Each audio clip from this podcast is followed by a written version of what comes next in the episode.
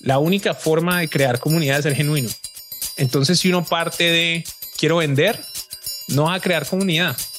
Hay un como valor o una misión más alta. La cosa que yo siento que es complicada es más fácil de hacer en startups que en corporativos. Es uno como fundador o el grupo de fundadores o líderes son los que dicen para dónde va el negocio y para dónde va la comunidad que uno está tratando de influenciar, ¿sí no? Y cuando son corporativos, pues a veces la gente tiene incentivos de un poquito desalineados, ¿sí me entiendes? No todo el mundo quiere lo mismo porque lo que tiene un KPI al que le quieren pegar. Pero bueno, hablando más tácticamente, nosotros empezamos, ¿cómo, ¿cómo empezamos a crear comunidad? Empezamos a escribir de lo que sabíamos, de startups, todo lo que pudiera y tenemos contenido bastante.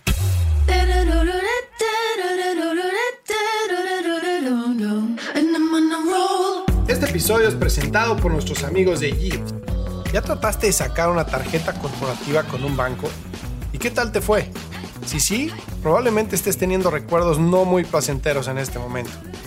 Por eso quiero contarte de GIFs. Gracias a ellos, olvídate de los procesos lentos y tediosos para acceder a tarjetas de crédito y financiamiento para tu empresa. Regístrate en trygifs.com. Esto se escribe T de Tomás, R, Y, J, E de Ernesto, E de Ernesto, V de Víctor, E de Ernesto, S de Sopa.com. Ingresa nuestro código de referido True Growth en cuestión de días tendrás tarjetas de crédito físicas y virtuales ilimitadas para todo tu equipo, junto a una plataforma de gestión de gastos que hará despegar a tu negocio, así como también opción a capital de trabajo y créditos de crecimiento. Para crecer rápido, necesitas a un socio que vaya a tu misma velocidad. Los founders de startups de mayor crecimiento como Justo, Kavak y La House lo saben, y por eso usan Yves. Ve a tryyves.com e ingresa nuestro código de referido True Growth. Hola, hola, bienvenidos a un episodio más de True Growth. Yo soy Fernando Trueba y semana a semana descubro la historia de crecimiento de gente extraordinaria que se ha salido del molde para cumplir sus sueños. Hoy tengo como invitado a Daniel Bilbao, CEO y cofundador de Truora, la startup colombiana que tiene como objetivo eliminar el fraude en Latinoamérica.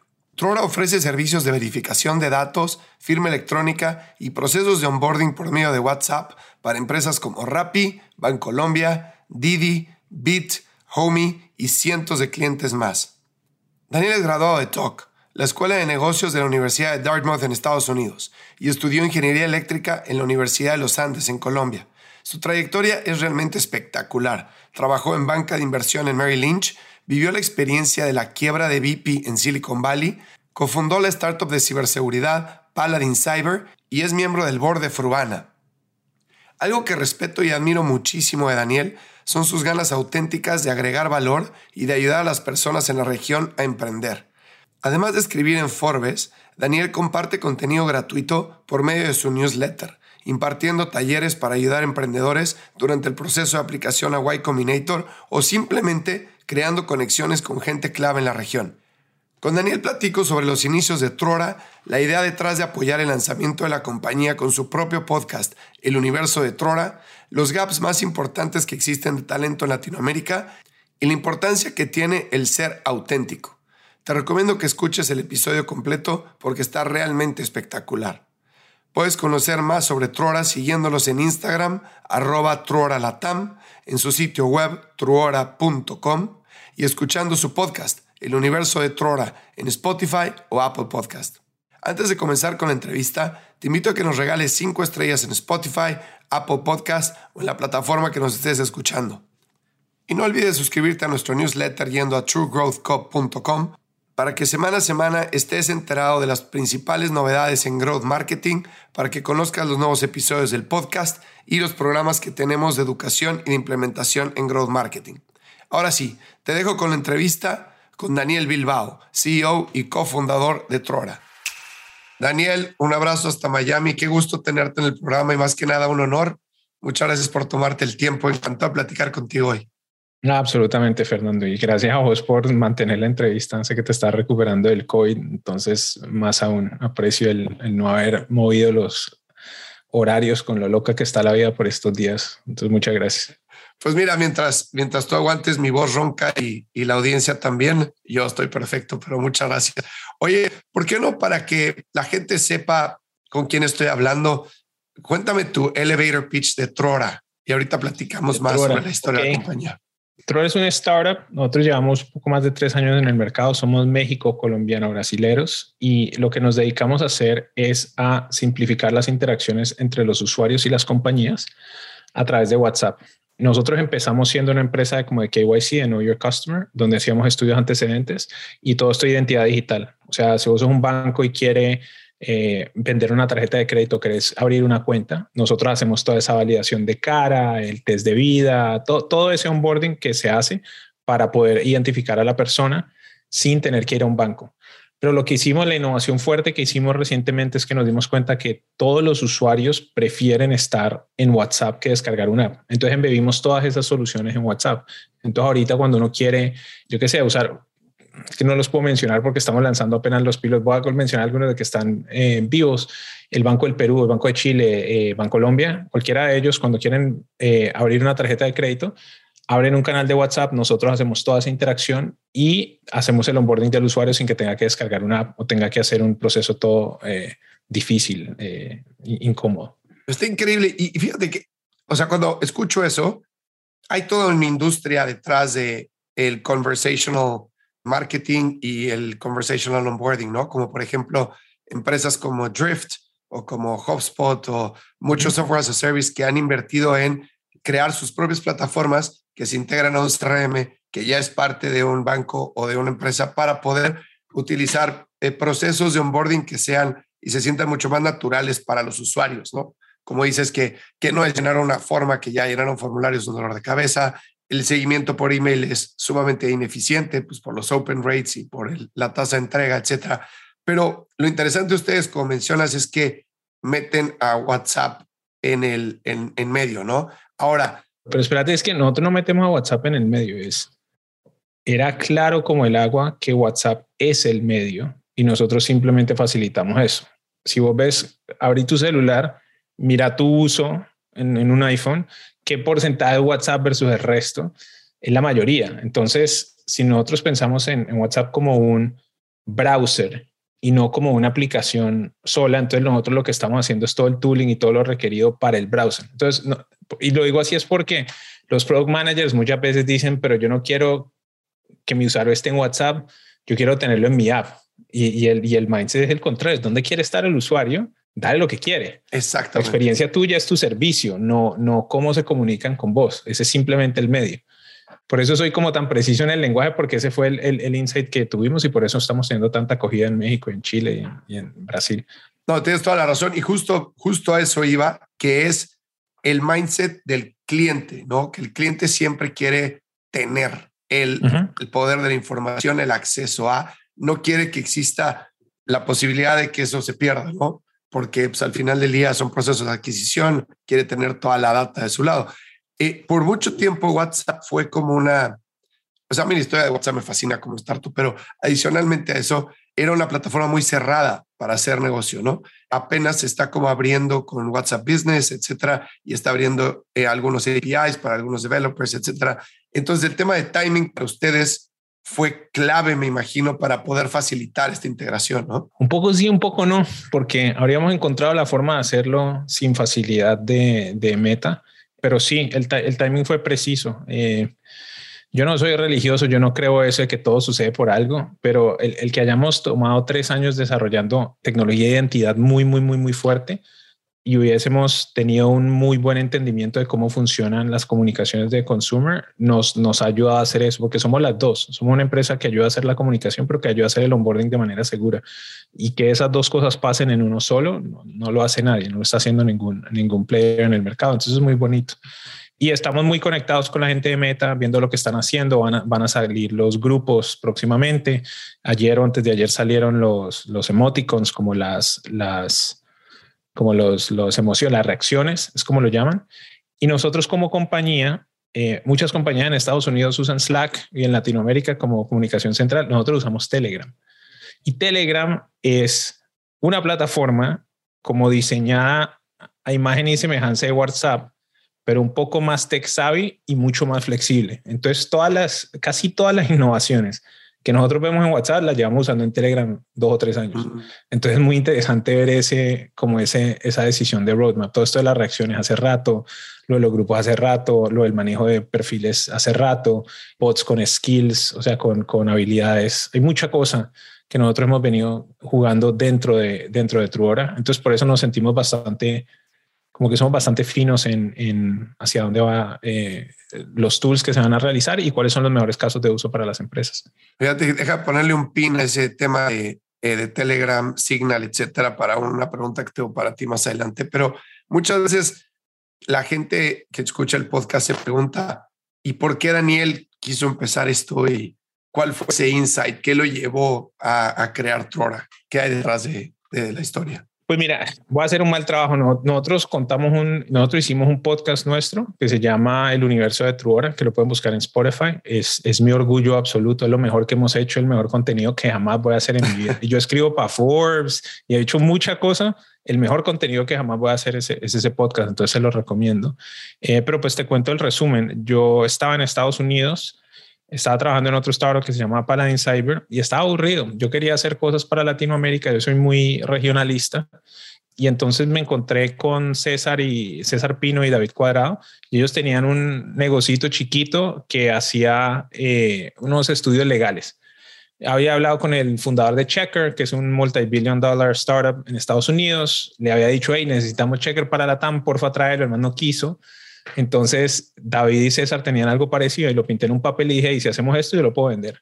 Oh, listo. Entonces arrancamos a trabajar, se lo vendía Uber, Uber, da vivienda y a Rappi y tenemos un poquito, como 5 mil dólares mensuales. Yo no trabajaba ahí full time, David y César tampoco, pero Maite sí, o contratamos a Maite y la trajimos de cofundadora. Ella es, de México, eh, es del tech, es súper, hacía McKinsey, es súper crack y empezamos a trabajar y David tenía un sueño de desarrollar talento en Latinoamérica. Eso es algo que yo siempre he querido también. Entonces empezamos con un grupito de ingenieros, eh, ocho ingenieros que eran estudiantes de cuarto y quinto, quinto semestre de la universidad.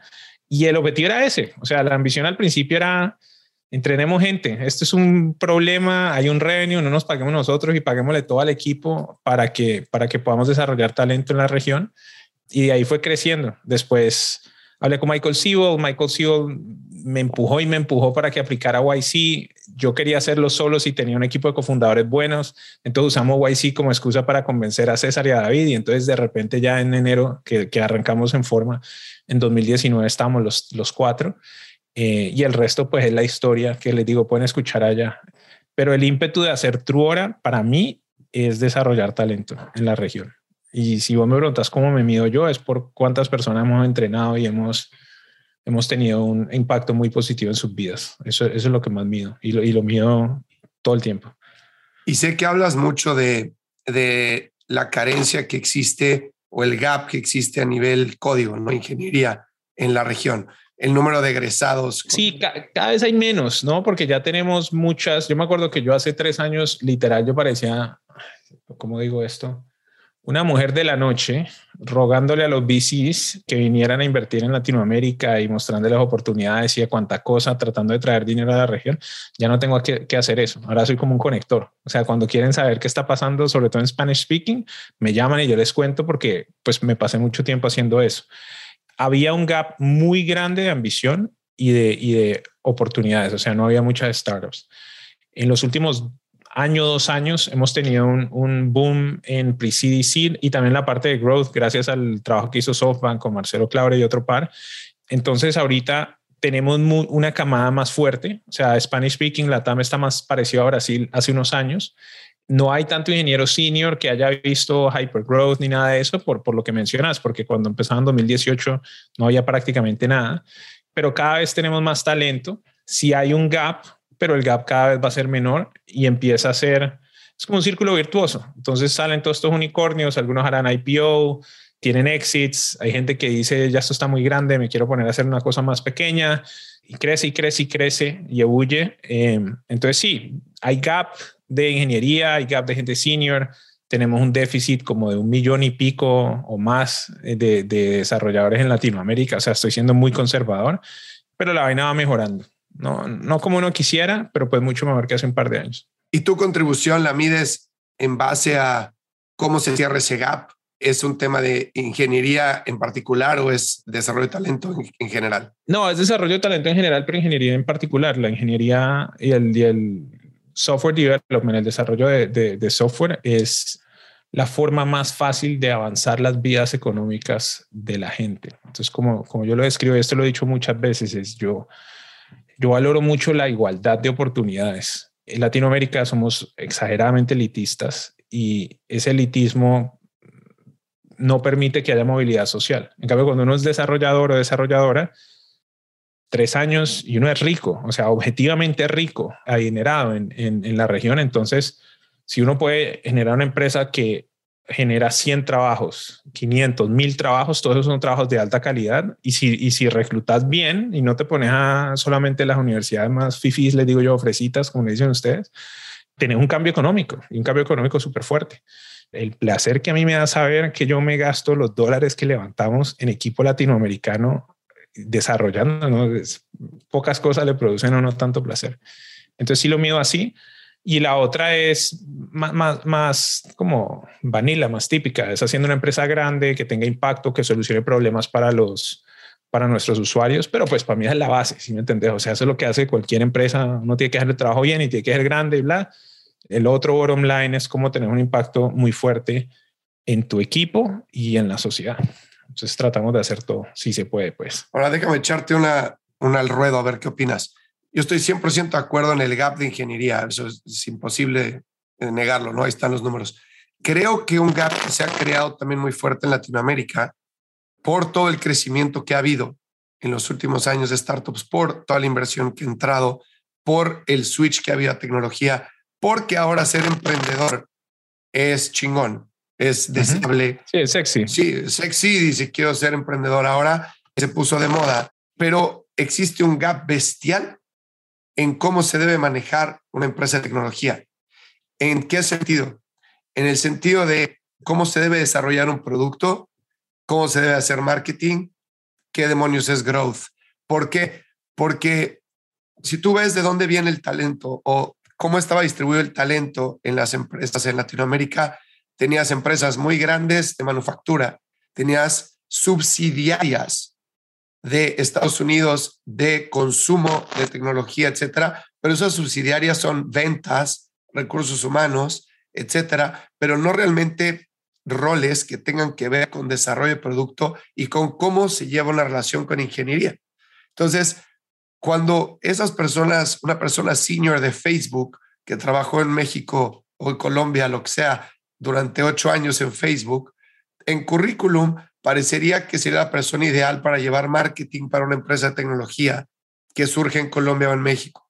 Pero esa persona está, su entrenamiento es de cara al cliente, probablemente conoce campañas de Facebook, pero no tiene ni idea de cómo hacer un producto, cómo llevar ingeniería, cómo hacer especificaciones, etcétera. Entonces, se crea un gap muy fuerte de cómo se deben manejar las empresas de tecnología y creo que es uno que hay que empezar a atacar de forma inmediata.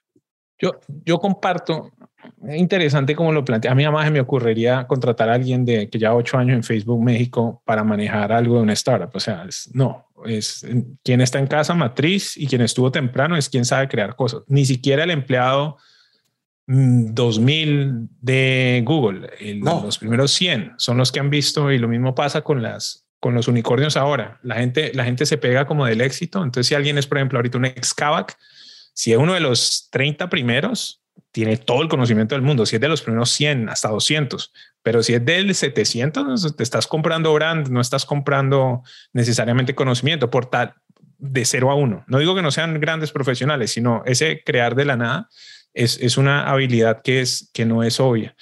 Yo sí creo eso que estás diciendo, pero lo veo un poco distinto. Y es porque, mira, nosotros tenemos ahorita 10, 12 PMs en Truora ¿Cuántos eran PMs antes de trabajar en Truora? Tres. ¿Podríamos ser más eficientes? Te lo garantizo. Si yo pudiera contratar PMs de seis años de experiencia o de cinco y que hubieran hecho esto en tres unicornios, lo haría. Pues no existen. O si existen en su momento, no los puedo costear. Los desarrollo. Ahora tenemos 12. En tres años, estos 12 va a tener cuatro años de experiencia. Ese problema que están mencionando ya se solucionó en 12. ¿Me? No en todo el mercado, ¿sí o no? Pero por lo menos en esos 12. Y hay una, y hay una parte del conocimiento que se imparte estudiando. O sea, ¿qué, ¿qué, hacemos nosotros cuando no sabemos hacer algo? Vamos y buscamos 10 expertos de Estados Unidos, Europa, donde sea, les pedimos un favor, les regalamos una camiseta y les dimos, por favor, por favor, por favor, regalarnos una hora. Y uno aprende lo que puede, ¿sí o no? Y después es ejecutando. Entonces, si, si veo ese gap, lo veo claro creo que eso se soluciona trabajando y le tengo menos miedo a ese, a cerrar ese gap, que el de conocimientos técnicos de difícil adquisición, como es el desarrollo de software. Growth uno puede aprender, product uno puede aprender, puede que no lo hagas perfecto, pero lo puedes aprender. Hacer software de escala, bien hecho, para, para de como de alto nivel, para B2B Enterprise, ese es otro animal, simplemente Y ese sí no lo puedes hacer de otra forma. Si veo el gap, me preocupa más el otro, pero sí tener razón. La otra solución a esto es cuando uno llega a ser suficientemente grande, puedes pagar salarios de 100 mil dólares y de 120, de 140. Entonces el gringo que gana 250, vos le contás que te va a vivir en Ciudad de México, le va a pagar un apartamento, va a tener ayuda, va a tener un chofer y le sobra plata, de pronto lo traes. Eso muchos lo hemos hecho. ¿Sí me entendés? Entonces, cuando uno llega a cierto nivel, serie C, serie D, se te abre ese mercado. Lo malo es que tuviste que llegar allá sin esa ayuda. Eso es lo, eso es lo complicado, pero te entiendo, te entiendo el punto. entonces, te digo, hemos, nosotros hemos trabajado con varios de los unicornios que mencionaste ahorita en Latinoamérica y gran parte de lo que hemos visto es que traen talento a posiciones de liderazgo en las áreas de growth eh, y de marketing de empresas tradicionales como podría ser empresas de eh, consumo como Procter Gamble o como Grupo Modelo, como etcétera, porque tienen la visión de liderazgo y de estructurar equipos, pero realmente carecen muchísimo de la experiencia que tiene que tener alguien que trabaje en growth o en marketing el día de hoy, que es, por ejemplo, manejo bases de datos, poder jalar su información, crear cohort análisis ellos solos, entender Google Analytics, entender Mixpanel, etcétera. Autosuficiencia. Autosuficiencia eso pierde muchísimo, ¿no? Entonces creo que sin compararlo con el gap de ingeniería, sí creo que es algo que hay que empezar a trabajar en la región, ese desarrollo de talento, para que las empresas que se están creando, porque son muchísimas, y aunque muchas de ellas, pues desafortunadamente no van a existir en cinco años, muchas otras sí, pero van a necesitar de talento con experiencia que pueda también tener el skill set para continuar creciendo la empresa hasta donde tiene que llegar, ¿no? Claro, pero yo siento que ese es un problema secundario porque el problema más grande de una startup es llegar a product market fit. Y cuando llegas a product market fit, uno la puede matar, pero es más difícil, ¿sí o no? Y las compañías se mueren de suicidio, no de homicidio. Entonces, si hay que optimizar para tener el suficiente talento técnico que pueda hacer cosas a escala y que pueda probar mucho, mucho, mucho y que pruebe 100 cosas así se equivoque y le pegue a dos o tres o probar toda esta estructura de scaling, la que ya tiene algo de tracción, ese otro es más fácil. Es súper doloroso, no estoy diciendo que no. Hay un gap y eh, hay gente que viene de CPGs y los pone en startups y son absolutamente incompetentes. El hack que usamos nosotros es contratar consultores y banqueros, porque entonces tiene una capacidad de trabajo duro que no tiene casi nadie y tiene una capacidad de aprendizaje alta ¿sí o no? Hay unos gaps, hay un entitlement, hay una cosa de ego, o sea, hay otros problemas, ¿sí me entendés? Pero ese, es el bias nuestro. Nosotros contratamos consultorio banquero como para esos roles que son así como, como raros. Eh, y ya cuando la cosa está muy formada es que uno trae gente como de Procter Gamble y todo eso. Pero yo, por ejemplo, yo personalmente los esquivo. Yo, yo, yo, no, ni no trataría de entrenarlos y no me, y no me ilusionaría de decir, lo voy a poner un programa de Reforge y después los pongo a Startup School y eso va a funcionar. No. Por ejemplo, prefiero contratar un fundador con un pico alto en manejo de, equipos que sea quebrado que contratar un vicepresidente de Guachu Guachu de un CPG. Yo, yo no lo haría. Eh, por, lo que están mencionando, hay mucho, hay mucho riesgo ahí. Sí, 100% de acuerdo. Oye, ¿y tú cuál es tu opinión acerca de el crecimiento temprano de una empresa en términos de cómo lo lideras? ¿Lo lideras con marketing? ¿Lo lideras con producto? Cómo debes manejar. Depende del negocio, ¿no? O sea, y depende del mercado. El año pasado, por ejemplo, yo, a mí me critican mucho a veces que yo soy muy conservador en el manejo de, de Bernie de Runway, mis compañeros. Digo compañeros, los otros fundadores que son como de mi, de mi camada. Y pues el año pasado yo había tomado una decisión equivocada. porque el capital estaba bastante libre, las valoraciones eran altas, entonces uno podía experimentar con mucho capital y llegar a un nivel más grande más rápido. Yo, yo era más conservador. Ahorita parecemos genios, ¿sí o no? Porque tenemos un, un, un negocio que va creciendo bien, que tiene los unit economics divinos, que nosotros no quemamos prácticamente nada, tenemos cuatro años de runway, una cosa así, y pues en este mercado con el crunch que tenemos ahora, pues parecemos genios, ¿se me entiende? Entonces depende, todo es un trade-off y es, ¿qué quieres? ¿Quieres tratar de llegar a donde vas a llegar rapidísimo y qué tanto riesgo querés manejar? Ahora, yo creo que para consumer, product led absolutamente clave, o sea, que el producto sea lo que guíe y es siempre hablar con los usuarios y tratar de encontrar este product market fit, buena retención, canales de distribución que no sean solo Google y Facebook, obviamente porque eso se te puede reventar fácilmente. Y la otra es ejecución tan buena como sea posible para que los mismos usuarios te recomienden y te traigan más usuarios y hagas una reputación en el mercado. Esa es, la juega. Pero pues todo el mundo te va a decir eso. Es como haga un startup, venda lo más caro, haga lo más barato y crezca más rápido en tantos países como pueda con el mejor talento. Obvio. Sí, bueno, claro. Todos sabemos lo que hay que hacer. vaya y hágalo. Y que en, en, en, el vaya y hágalo es donde está el secreto, ¿no? Porque algo que te escuché decir en una entrevista, que yo convivo mucho con eso, y es algo con lo que nos, yo me topo mucho con las startups a las que ayudo, es que tú decías, yo puedo quemar un millón de dólares en Facebook al mes si quiero y voy a crecer mi CAC se va a empezar a ver espantoso. Y después eh, voy, a dar, voy a dar los números en el corto plazo para probablemente desbloquear la siguiente ronda, pero en la siguiente ronda me va a entrar más dinero, pero eso no es sostenible. O sea, yo no puedo después ahora gastar dos millones al mes y entonces... Claro, no empeña, no empeña. Exactamente. Tienes, growth debt. Uno puede tener deuda de cultura, deuda de ingeniería, deuda de crecimiento también, como los esteroides. Fíjate que ahorita estoy teniendo ese problema. Nosotros, o sea, yo estoy aquí obviamente porque quiero hacer la entrevista, pero porque estamos a punto de lanzar la, la segunda temporada del podcast de Truora, que fue lo que nuestra historia muy bien contada. Eso lo produjo un equipo que se llama Naranja Media. Son unos genios. Es como una serie de Netflix súper entretenida. Y la primera temporada la hicimos para nosotros, por legado, para, para nosotros. Y tuvo una acogida impresionante. Tiene como más de 60 mil streams, y tenemos gente que nos quiere por el podcast. Hemos contratado un poco de gente de Truora por el podcast, ¿sí o no? Y ahorita estamos diciendo, ok, esto es tan positivo y estamos cambiando la estrategia de Truora que en la segunda temporada contemos un poquito de esto, seamos muy honestos de cómo es esto de hacer una startup cuando ya está más o menos tiene algo de tracción y le está tratando de encontrar la comba al palo y llegar a seriedad. Y ya tenemos el contenido y necesito hacer distribución. Y yo, yo soy el de growth y me puse una meta de crecer 10x. Entonces ya no necesitamos tener 60 mil streams, sino 600 mil. ¿De dónde? Ni puta idea. O sea, no sé. Entonces empezamos a probar. ¿Qué es lo primero que me dicen? Ads, Facebook, Google. Yo digo, bueno, si llego a hacer eso, pues primero esto no es, esto es más como por branding y unas cosas así, como de, de, devolver al ecosistema. Esto no es una jugada buena de ventas, entonces estoy quemando plata innecesaria. nos van a querer, pero pues vamos a estar pobres, o sea, nos van a quebrar. Entonces, esa no es. Después era pensando, ok, tenemos que ser más creativos veamos a ver si lo que tenemos es un problema de distribución o un problema de producto, que es lo que le pasa a todas las startups. Entonces hicimos un focus group, digamos, listo, entrevistamos a 50 personas de México, así random, y los pusimos a calificarlo. Todos le pusieron 10 puntos de 10, 9 de 10, y hubo dos de 50 que le pusieron 8 de 10. Entonces nosotros no tenemos un problema de producto, tenemos un problema de distribución. Entonces ahorita literal me paso todo el día pensando cómo hago para distribuir esta cosa. Y le escribí a Sergio de Flink, que le ha ido muy bien. Eh, le escribí a Pamela a, preguntarle para que le escuchara. Le escrito como a cinco o seis founders haciendo puro crowdsourcing de, ve, ¿qué hago? ¿Cómo hago para que la gente escuche esta vaina?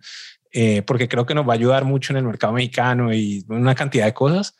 Ese mismo problema es el problema de un startup, de consumer.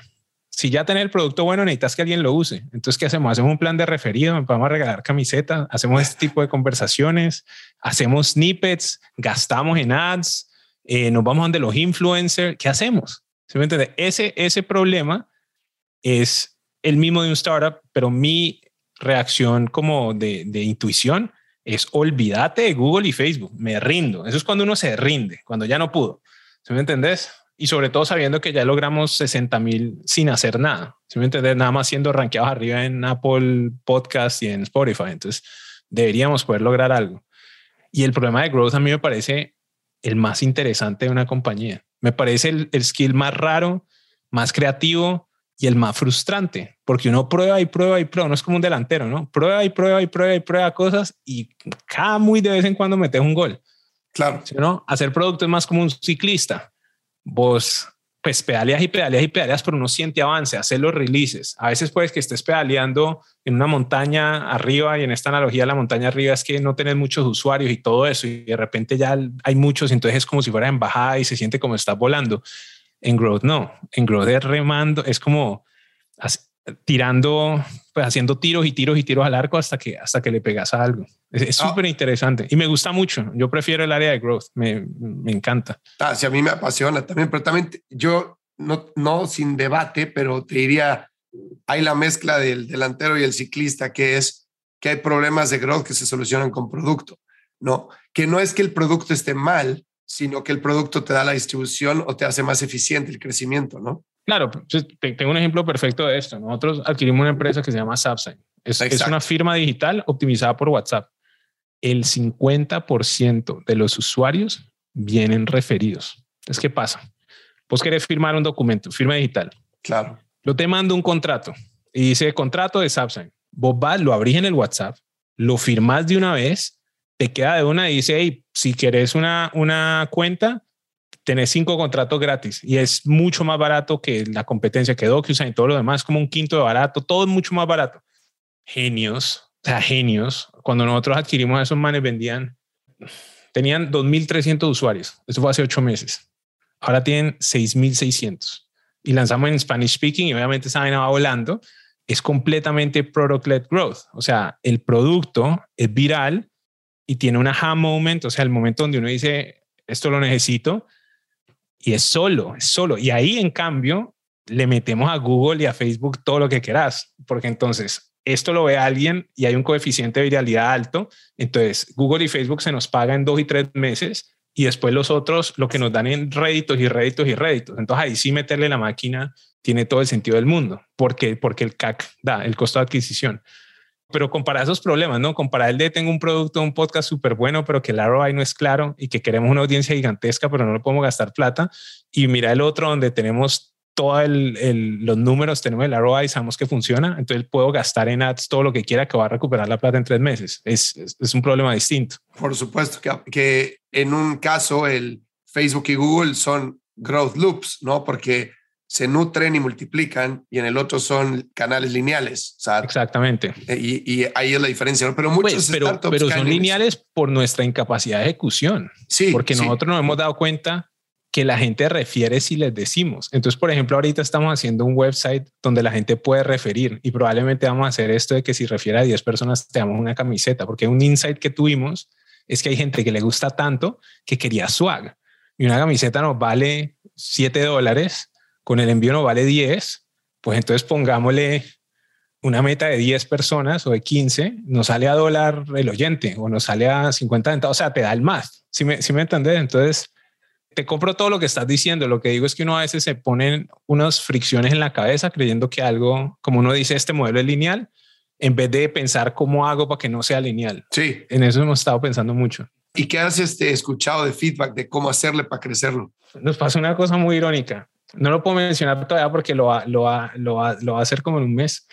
Hay una empresa que tenemos que hace soluciones de cripto para deportes y uno de los inversionistas es un futbolista famoso y por cosas de la vida nos conocimos, lo escuchó y le encantó y él mantiene como un millón de seguidores.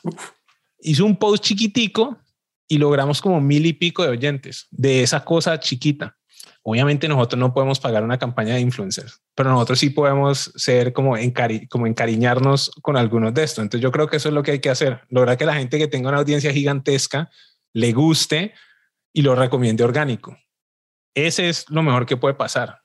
¿Qué tan fácil? No tengo ni raca idea de cómo hacer eso. Eh, yo no soy Simplemente yo nunca, yo nunca he sido de ese mundo de influencia, yo no entiendo, pues ya, ya entiendo un poquito cómo funciona porque invertimos en unas, en unas mujeres muy, muy, muy capaces que se llaman Influr y estoy aprendiendo un poquito del, del sector, pero toda esta, toda esta economía del contenido y de la influencia yo no la conozco. Entonces, sabemos por dónde sería una buena idea, no tengo ni idea de cómo, cómo ejecutarlo. Entonces, se aprende y ya. ¿Sí o no? O se hace mal y, y, y, se hace un mal trabajo. Esperemos que no. Y hace ratito, antes de que empezábamos con la entrevista, platicábamos que O sea, que ahorita, eh, después de los resultados que has visto con el podcast, que dices, esto, esto, o sea, realmente sí puede funcionar como una herramienta de adquisición y dar a conocer la marca, pero no nació así, ¿no? Cuando nosotros lo hicimos, mira, la historia de esto es, yo sé que yo voy a estar viejo, yo siempre he tenido como una, como una capacidad de verme 20, 30, 50 años en el futuro. Yo tengo una hija que tiene tres meses y yo me la imagino de 40. ¿Sí me entiendes? Entonces, por eso yo pensaba, cuando, cuando tenga progenie, cuando tenga hijos y nietos, me gustaría que supieran cómo era y cómo pensábamos en ese momento, como una cápsula del tiempo. Y como habíamos grabado muchísimos, yo grabo todos los all hands, todos las reuniones, a mí me gusta grabarlas, no por algo de, me parece más fácil. A veces si algo bueno pasa, uno va y lo comparte, alguna cosa así. Y estábamos en un viaje a Colorado, mi esposa y yo, hace un par de años, y escuchamos un podcast que se llama Startup de Gimlet Media, que es un startup de podcast contando su historia. Y ya vamos escuchando hora y media de eso y yo estoy seguro que nosotros podemos hacer esto. O sea, y me acuerdo que llegué a Colombia y yo era, ah, pero ¿quién sabe hacer esto? Y me puse a buscar productores de podcast, conocí a los de Naranja Media, a Juan Pablo, y nos caímos súper bien. Nosotros ya somos íntimos amigos. Entonces yo les dije, hey, quiero hacer esto. Ellos dijeron, o sea, contar nuestra historia. Ellos eran como, nosotros queremos hacer ese mismo podcast. Ellos me dijeron mentiras porque ellos dijeron, estamos seguros que lo podemos hacer y no tenían ni idea si iban a poder. Y yo era como, bueno, dale. Y probamos y, salió divino, salió súper chévere.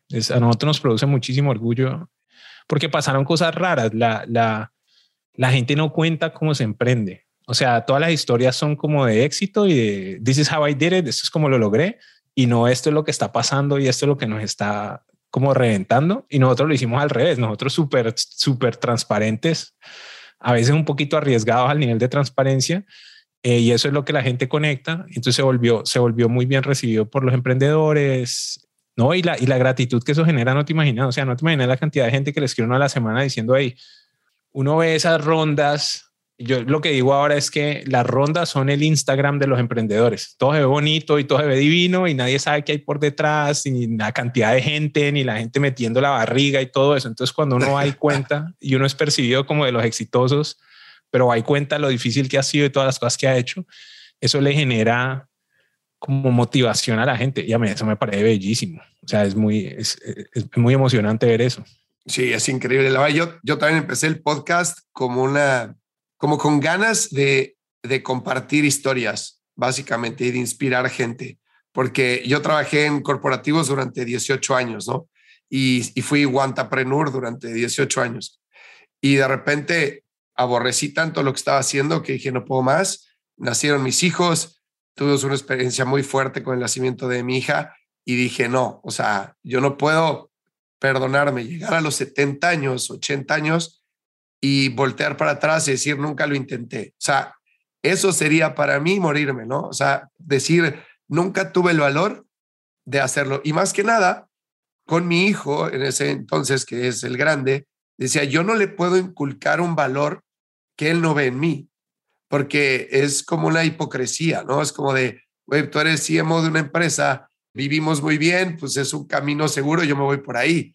Pero como en el Instagram, no ves lo que hay detrás de ser empleado de una empresa, de tener un equipo grande, de tener un jefe, de tener un board, etcétera, que sin que sea tuya la compañía y que todo el tiempo estés soñando en hacerlo tuyo, eso tú no lo estás viendo y yo no quiero eso para ti, ¿no? Y, y obviamente él podrá decidir si quiere emprender o no, eso siempre será libre de hacerlo, pero yo quería ser consistente entre mi speech y mis acciones, ¿no? Entonces, yo el podcast lo empecé pues para compartir esas historias, etcétera, y pues al día de hoy me llevó a independizarme, ¿no? Yo comparto completamente. Cuando yo me lancé a hacer Paladin, que fue la primera que monté, e-, era, era fear driven, era por miedo. Yo decía, yo no quiero llegar a viejo y no haber tratado porque no me va a perdonar, así igualito. No tenía hijos todavía, más berracos, porque empezar a emprender cuando no tiene hijos es otro animal. Eh, yo, yo tengo mucho respeto por la gente que emprende y empeña la casa. Esos sí son héroes. Uno es un payaso, bueno, si uno va, recoge plata de fondos y si te quebras no te pasa nada, igual uno es bien respetado. Lo peor que me puede pasar a mí es que me dé trabajo de WhatsApp. Pues, o sea, hay riesgo, pero no es el mismo. El tuyo era mucho más duro. Además que hacer un podcast, no es como esto es una monetización sencilla, obvia. Por aquí es donde veo la seguridad económica. No, no, no lo es. Entonces, claramente es pasión. No, qué bueno. Sí, pensamos muy similar. Y bueno, menos mal aquí estamos. Oye, cuéntame una cosa, porque hace rato dije, deja ponerme un pin al tema de Telegram y de Signal. Históricamente ha existido el que la empresa crea un newsletter y por ese newsletter le da seguimiento a su gente y es una conversación one way, empresa, esto es lo que quiero decir, usuario es lo que vas a escuchar porque es lo que te tengo que decir, ¿no? Empieza a evolucionar, viene Slack, hay empresas que crean grupos de Slack y, que tienen interés en común y la gente se mete y, y, normalmente es entre clientes y empresas, ¿no? O escuelas y estudiantes, etcétera. Pero también empiezan ya a surgir plataformas como Telegram, como WhatsApp, Signal, etcétera, que son otros medios para mantener contacto directo y crear comunidad. Ahí el secreto de todo esto es crear comunidad, que no es nada sencillo, ¿no? Pero al día de hoy, como empresa, como startup, el lograr conectar con un nicho más allá del servicio y tu marca y lo que estás haciendo es crucial para poder tener un crecimiento mucho más acelerado, ¿no? Si pienso, por ejemplo, en startups en México como Collective Academy, que son startups que la gente, o sea, son masters en, en, en, technology y la gente, o sea, paga lo que paga por entrar al Masters of Technology y sigue la conversación con ellos y está en los grupos y va a eventos, etcétera. O gente que ha logrado monetizar, hacer grupos de distribución de contenido exclusivo que, que produce, ¿no? Y, y mucha gente se pregunta, ¿cómo demonios empiezo yo una comunidad? Lo hago por medio de newsletter, lo hago por medio de WhatsApp, lo hago por medio de Signal. O sea, ¿tú has tenido algún reto de este estilo o has visto algo similar? Y aunque esto te muestra como nosotros muchas veces hacemos cosas en contra de nuestro mejor interés. Nosotros somos una compañía de B2B y nosotros le vendemos a bancos y a fintechs y a marketplace. Nosotros no tenemos ningún motivo por el estar haciendo contenido de consumidor. O sea, es una compulsión de querer ayudar al ecosistema. Para nosotros, objetivamente, hay mejores formas de crecer que hacer esto. Nosotros hemos creado una comunidad súper chévere, eh, pero la comunidad que hemos creado en Truora es de ayudar a la gente a emprender. Y es como el otro sombrero que yo me pongo. Esto pasó en los últimos tres años. Yo siento que nosotros somos súper buenos para crear comunidad, pero es porque no hay agenda. O sea, ¿Qué es lo que queremos? Queremos que haya un ecosistema más fuerte, queremos que haya más emprendedoras y más emprendedores y tratamos de inculcar conocimiento. By any means necessary. Hicimos el podcast, hacemos artículos en Forbes, Maite está empezando a hacer charlas, armamos grupos de Telegram, hago pura charlas de Y Combinator, de cómo, cómo aplicar a Y Combinator para que, para que les vaya bien. Y al principio iban 20, después 80, ahora van 400 personas. La semana pasada hicimos una charla de fundraising, de cómo levantar CD y pre-seed cuando uno no es un fancy Ivy League, eh, tuvimos 800 personas. Y después crearon un grupo de Telegram porque WhatsApp tiene un límite de 256 y en el grupo de Telegram hay 500 personas. ¿Qué pasa ahí? Hay que ser auténtico y hay que querer. Es, que es como, es muy, es muy interesante cuando la única forma de crear comunidad es ser genuino. Entonces, si uno parte de quiero vender, no va a crear comunidad hay un como valor o una misión más alta. Patagonia es perfecto para esto.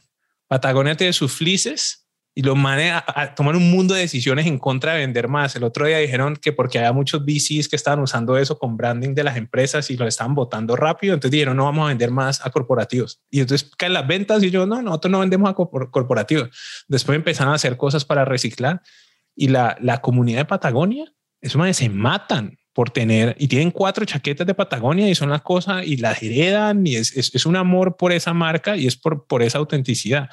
La cosa que yo siento que es complicada, es más fácil de hacer en startups que en corporativos, es uno como fundador o el grupo de fundadores o líderes son los que dicen para dónde va el negocio y para dónde va la comunidad que uno está tratando de influenciar, ¿sí o no? Y cuando son corporativos, pues a veces la gente tiene incentivos de un poquito desalineados, ¿sí me entendés? No todo el mundo quiere lo mismo porque lo que tiene un KPI al que le quieren pegar.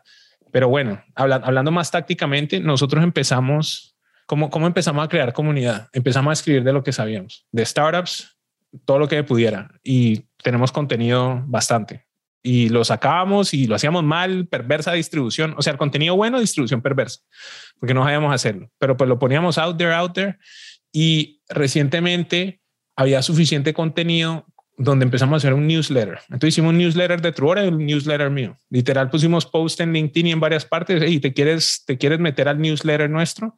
Dijeron que sí. Y como Truora ahora todo lo hace en WhatsApp, dijimos no, no, va a ser un WhatsApp newsletter. Dijimos listo y ya tenemos 2.500 personas en la lista en dos meses. ¿Me entendés? Entonces eso seguro lo creceremos a 5.000 o a 10.000.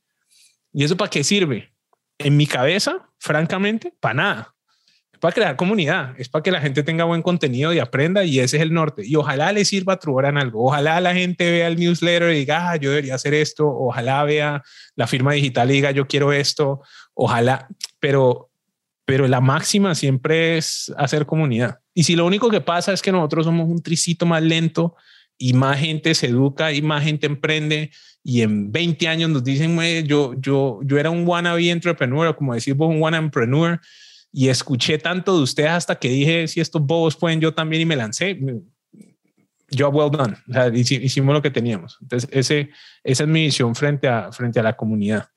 Y yo sé que suena cursi porque me escucho diciéndolo y yo, este man tan cursi, pero pues la verdad, si me entiendes? O sea, no, no, yo me siento, yo me siento ruin cuando hago alguna cosa que se siente como para vender, o sea, que no es genuino. Yo, yo creo que yo le tengo demasiado miedo a ser un charlatán o hacer como un vendedor de, de snake oil, de, de, crema de concha de nácar. Entonces soy muy cuidadoso de no, de no, de no hacer eso, de no dañar. ¿Sí me entiendes? Sí, completo. Estoy completamente de acuerdo. O sea, el que quiere, eh, eh, la genuinidad es algo que no se puede ocultar o que no se puede fingir, ¿no? Y, y estoy 100% de acuerdo que cuando alguien quiere ayudar y, y lo hace por ayudar, la gente lo sigue y lo entiende. Y en el momento en el que quieres vender, utilizando la ayuda como excusa, pues no funciona, ¿no? Pero ¿cómo funciona un, mencionaste un newsletter por WhatsApp, ¿cómo funciona eso? A nivel ejecución. Pues nosotros hicimos una cosa que se llama un Flow Builder, donde nosotros somos una lista de distribución, entonces la gente hace un sign up, es como un bot donde vos decís, yo te digo, hey, eh, llegado por una ad en Facebook o Google o porque tenemos un post en LinkedIn o está en nuestra página, y les decimos, ¿quieres más contenido de, Truora o quieres más contenido de Daniel Bilbao? Dale clic aquí, abre un WhatsApp, le llega y le llega un mensaje automático. O sea, uno como usuario manda un mensaje automático, dice, hola, quiero contenido de Daniel Bilbao. Yo, listo. ¿Cómo es tu nombre? Eh, ¿Cómo es tu correo? ¿Cómo va a tener la? ¿Qué tipo de contenido te gusta? De startups, de Truora, de carrera, lo que sea. Y entonces que elijan. Listo, te vamos a llegar un, un contenido una vez a la semana. Y una vez a la semana literal manualito empezamos, ya lo tenemos automatizado, pero manualito les mando tres links, un artículo, una charla y otra cosa. en la semana que viene o en dos semanas les mando esto, que esta, esta charla que estamos haciendo y, y ahí va creciendo. Y les decimos al final, hey, si esto no te gusta, dale al final como eh, remover, que nadie te quiere spamear, o sea, esto solo si te gusta, esto es como para nosotros los que nos gusta esta vaina y si no, ofrezco. Y ya, y es lo mismo que un email, que, que, un como email newsletter, sino que ya usamos todos los tools que usamos dentro ahora para, para optimizarlo por WhatsApp. eso es todo. ¿Y en qué momento haces tantas cosas acá? Yo tengo un equipo, nosotros somos 100, 110 personas. Voy a ver lo que es un fundador. Un fundador es un ladrón, es un roba crédito. Lo que uno me para en los hombros de todo el mundo y uno me toma los créditos de todos los demás. Si hay mucha cosa que yo hago. O sea, yo sí soy muy como, como task oriented y eso el podcast es mi bebé la estrategia de WhatsApp fue mi bebé, eh, lo del newsletter también, lo del contenido lo hago yo, o sea, todas esas cosas son mías, pero pues nosotros somos un negocio de verdad, con cientos de clientes en un poco de países, ¿se me entender? Maite, que es mi cofundadora, que es mexicana, es la que le toca bailar con la más fea, como decimos en Colombia, o sea, le toca más duro y a David Cuadrado. Esta semana, por ejemplo, Ana Milena, una de nuestras líderes de producto de WhatsApp, fue la que estuvo haciendo toda esta distribución mientras hacíamos las herramientas.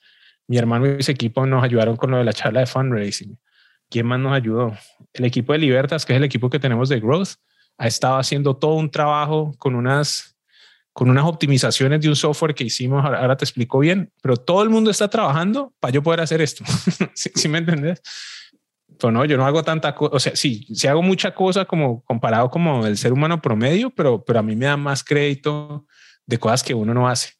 Y ahorita he tratado mucho de ser, de ser, de ser mucho más claro en qué cosas hace uno y qué cosas hace el equipo.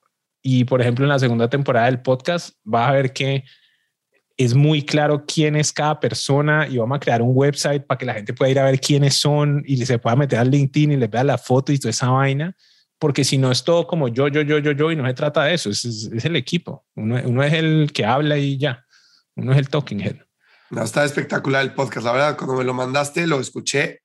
Me acuerdo que iba en el coche, iba a sacarme sangre o no sé a dónde iba. Y escuché la historia, o sea, casi lloro cuando en el primer episodio, es cuando le roban el dinero, que dices, coño, pero, pero qué, qué, qué manera de que te llueva sobre mojado, como decimos en México, ¿no? Está muy bueno, sí, le recomiendo a todo el mundo que lo escuche, lo vamos a poner en nuestro, en nuestro blog, también lo vamos a compartir. Oye, Daniel, y cuéntame este, un poco de cuáles serían tus principales aprendizajes hasta ahora, si, si quisieras voltear hacia atrás y decir, a ver, me encantaría que esto que sé hoy lo hubiera sabido cuando empecé Trora mucha cosa. Nosotros nos hemos vuelto mucho más ambiciosos después de un par de años. Yo no creía eso, yo, yo me sentía la persona más ambiciosa del mundo y no, o sea, tratar de hacer cosas más grandes, habría querido empezar a hacer algo mucho más grande desde el principio, como siendo un poquito más agresivo.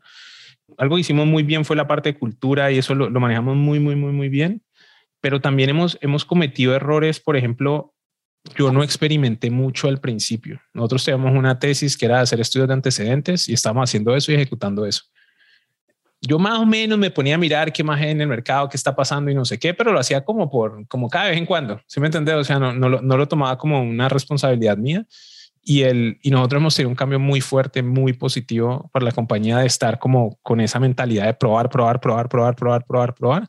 Y esto nos lo obligó a hacer el COVID esto no fue, o sea, cuando empezó el COVID, nosotros dijimos, hijo de puta, no, nos va a llegar el putas, ojo, ¿sí o qué? No pasó, pero pues teníamos mucho, mucho concern de eso y nos volvimos una empresa que prueba y prueba y prueba. Es mejor hacer eso desde el día que uno nació y no, y no cuando se ve contra la pared, ¿no? Entonces, haber probado más al principio era importante. Hay un talento que hemos contratado recientemente en el último año tan espectacular que yo no conocía que existía. Y es como, una, gente que uno dice, eh, si hubiéramos contratado a esta gente desde el principio, nosotros en dónde estaríamos. Y eso yo no lo había entendido. Eso mi hermano me lo decía todo el tiempo. Es que vos nunca has visto lo que es alguien transformacional. Me decía eso todo el tiempo. Yo era como, este pendejo, sí, dicen bobadas. Y sí, y no, y no necesitan ser de 40 años, o, sea, pueden ser bastante jóvenes. Entonces hemos, hemos contratado, tuvimos gente increíble desde el principio, pero también hemos traído una gente con unos skills muy distintos a los nuestros recientemente y, es, y, tiene un impacto muy positivo en el negocio. Entonces eso es, eso es sorpresivo. Me habría gustado pensar en eso y empezar a cazar esos talentos desde el principio. Ni sabía que existían. Que no es fácil. Al principio no es fácil, ¿no? Claro, pero, es que no es, yo te vendo un, o sea, yo le vendo hielo a un esquimal. O sea, mi problema no es de ventas o de cerrar. Mi problema es si no conozco y no sé que existe, no lo busco. ¿Sí me entendés? Entonces ahorita que lo conozco, pues lo busco como loco. Antes no. Entonces la embarré por pura ignorancia. Entonces esa, esa es una, esa es otra. Estoy pensando, no, hemos cometido muchos errores. ¿Qué más? El otro día le hablé a Freddy. ¿Ustedes conocen a Freddy de Platzi? Eh, de nombre, sí. Bueno, eh, el otro día estábamos en una reunión y él me estaba diciendo, contame una embarrada que hiciste. Y yo le conté mi embarrada más genuina. Nosotros fuimos súper soft en la cultura al principio en Truora y más o menos nos decían la beneficencia. Y éramos como tan soft en muchas cosas que era como cuidando al equipo como si estuvieran un capullo. Y entonces esto no les dejaba desarrollar resiliencia. Y Freya ahí me dice, no, pero decía algo que te haga quedar mal. O sea, me estás diciendo que no te haga quedar bien. O sea, me estás diciendo lo, los que hiciste demasiado. No, no, huevón. Es que es un problema porque después cuando uno va y vira y dice, bueno, ahora la cosa se puso dura, entonces la reacción de choque es más fuerte y la frustración es más fuerte. Eso fue algo que hicimos al principio. Fuimos demasiado suavecitos, genuinamente suavecitos por haber sufrido cuando estaba en VIP que se quebró, por saber lo duro que es startups y todo eso, nosotros todo el tiempo era, era nosotros nunca nos vamos a quebrar, nosotros estamos bien de runway, nosotros nunca tenemos problemas, fresco, fresco, frescos, todo el mundo, todo el tiempo éramos frescos, frescos, frescos, frescos. Y eso tampoco es bueno. O sea, eso, también trae, trae repercusiones negativas. Me arrepiento de haber hecho eso. Pero también es que cuando estás empezando, como que, eh, o sea, yo, yo he fundado empresas y los que se suben al barco te da miedo que se te vayan, ¿no?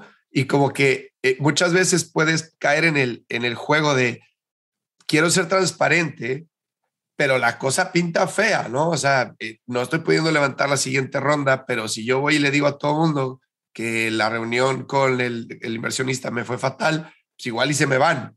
Y si se me van, me quedo solo. Entonces. Pero mira la ironía.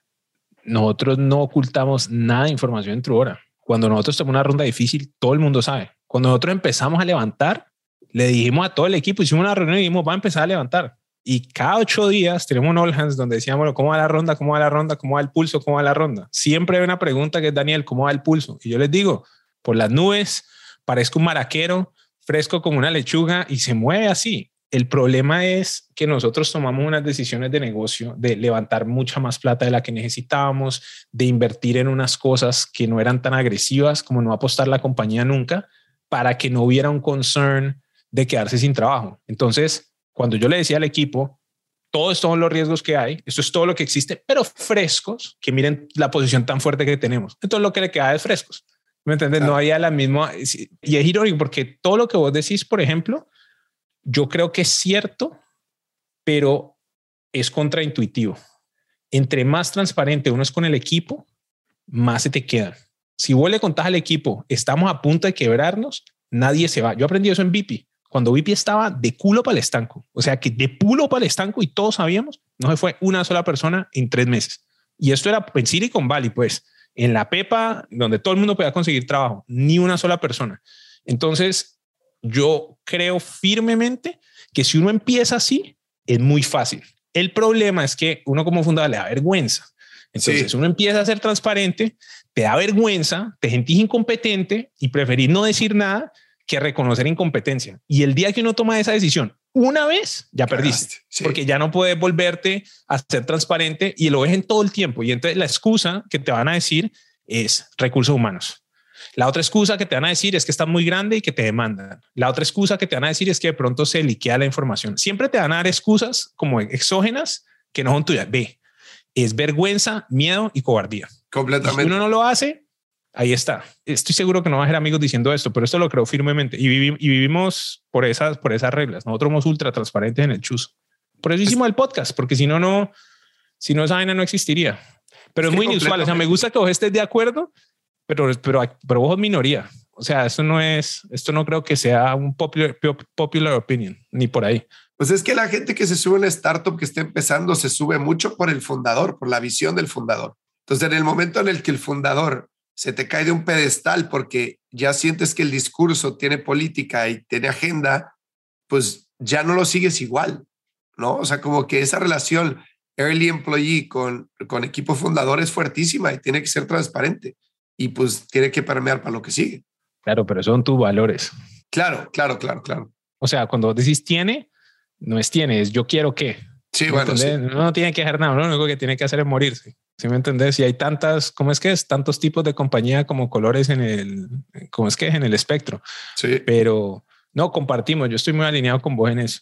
A veces es muy difícil. A veces tener esas conversaciones es muy difícil. Cuando uno saca a alguien, cuando tiene problemas de acoso, cuando te demandan, cuando no sabes para dónde vamos, cuando te toca de, de como de priorizar partes del producto versus otras, cuando perdes clientes. A nosotros lo que más nos da duro es cuando perdemos un cliente. Si perdemos un cliente, usualmente es por mala ejecución de algo y sentarnos a decir perdimos un cliente, hacemos una vaina que se llama un post-mortem y son tres horas ahí hablando y dándose el látigo y después decimos en el All que perdimos el cliente, después contamos cuál es el impacto y eso es, eso es tan duro, tan duro, pero pues la alternativa es uno le tiene tanto estrés a perder un cliente que nosotros nos matamos por no perder clientes y no pasa mucho precisamente por eso, pero es súper painful. Y pero sabes qué pasa también cuando tratas de ahorita mencionabas de proteger al equipo y, gran parte de eso es también tener todas las respuestas que no debes de tenerlas nunca, ¿no?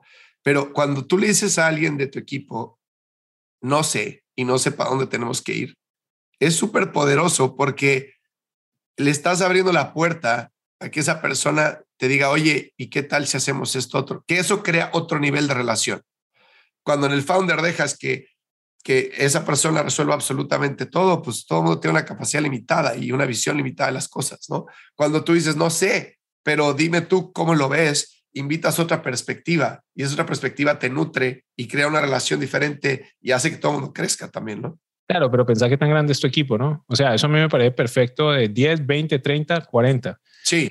Tenés, 100 y ocho líderes y sentarte en una reunión con líderes donde estamos tratando de planear la estrategia y decir, no sé, para que veas qué te pasa.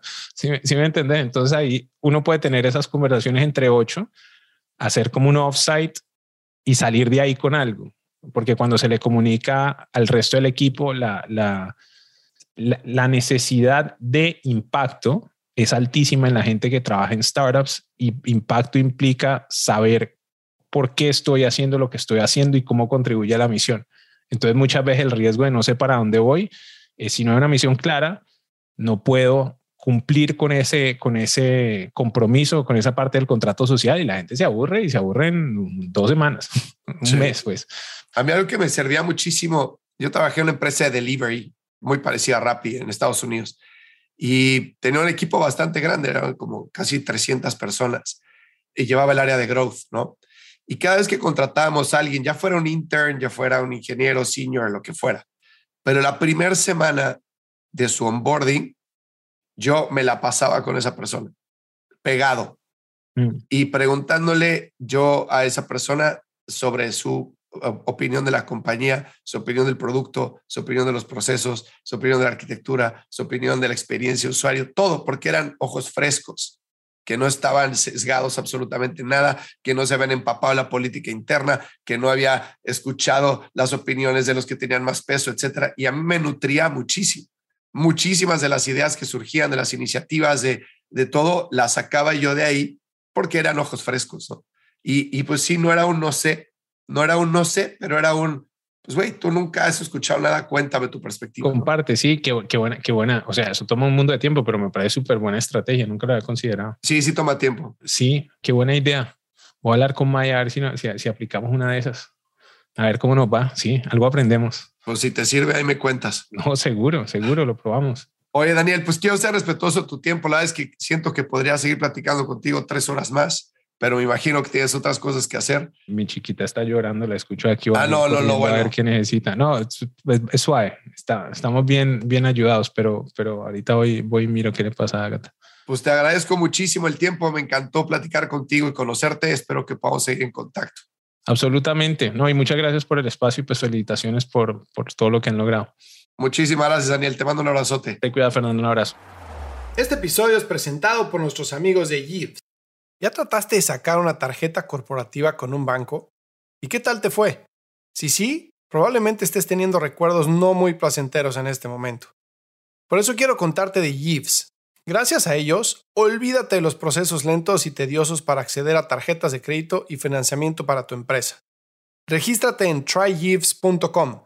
Esto se escribe T de Tomás, R, Y, J, E de Ernesto, E de Ernesto, V de Víctor, E de Ernesto, sdesopa.com e ingresa nuestro código de referido True Growth. En cuestión de días tendrás tarjetas de crédito físicas y virtuales ilimitadas para todo tu equipo, junto a una plataforma de gestión de gastos que hará despegar a tu negocio, así como también opción a capital de trabajo y créditos de crecimiento. Para crecer rápido, necesitas a un socio que vaya a tu misma velocidad. Los founders de startups de mayor crecimiento como Justo, Kavak y La House lo saben y por eso usan Yves. Ve a tryyves.com e ingresa nuestro código de referido True Growth. Si encontraste valor en este episodio, cuéntale a alguien. Y si no, también cuéntale a alguien. La mejor forma de ayudarnos es compartiendo tu opinión. Síguenos en Instagram, arroba truegrowthco, o envíanos un correo a hola arroba truegrowthco.com. Leemos todos los mensajes y nos encanta estar en contacto contigo. Califícanos con 5 estrellas en iTunes o donde sea que nos estés escuchando para que podamos seguir creciendo y tengamos más invitados para ti. Menciónanos en Instagram y comenta lo que más te gustó de este episodio. Puedes encontrar las notas y referencias mencionadas en este episodio en truegrowthco.com diagonal podcast. Muchas gracias por escucharnos. Yo soy Fernando Trueba y te espero en el siguiente episodio de True Growth Podcast. Mientras tanto, sigue creciendo.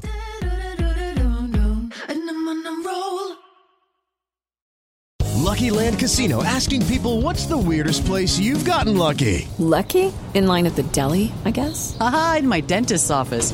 More than once, actually. Do I have to say? Yes, you do. In the car before my kids' PTA meeting. Really? Yes. Excuse me, what's the weirdest place you've gotten lucky? I never win and tell. Well, there you have it. You can get lucky anywhere playing at LuckyLandSlots.com. Play for free right now. Are you feeling lucky? No purchase necessary. Void where prohibited by law. 18 plus. Terms and conditions apply. See website for details.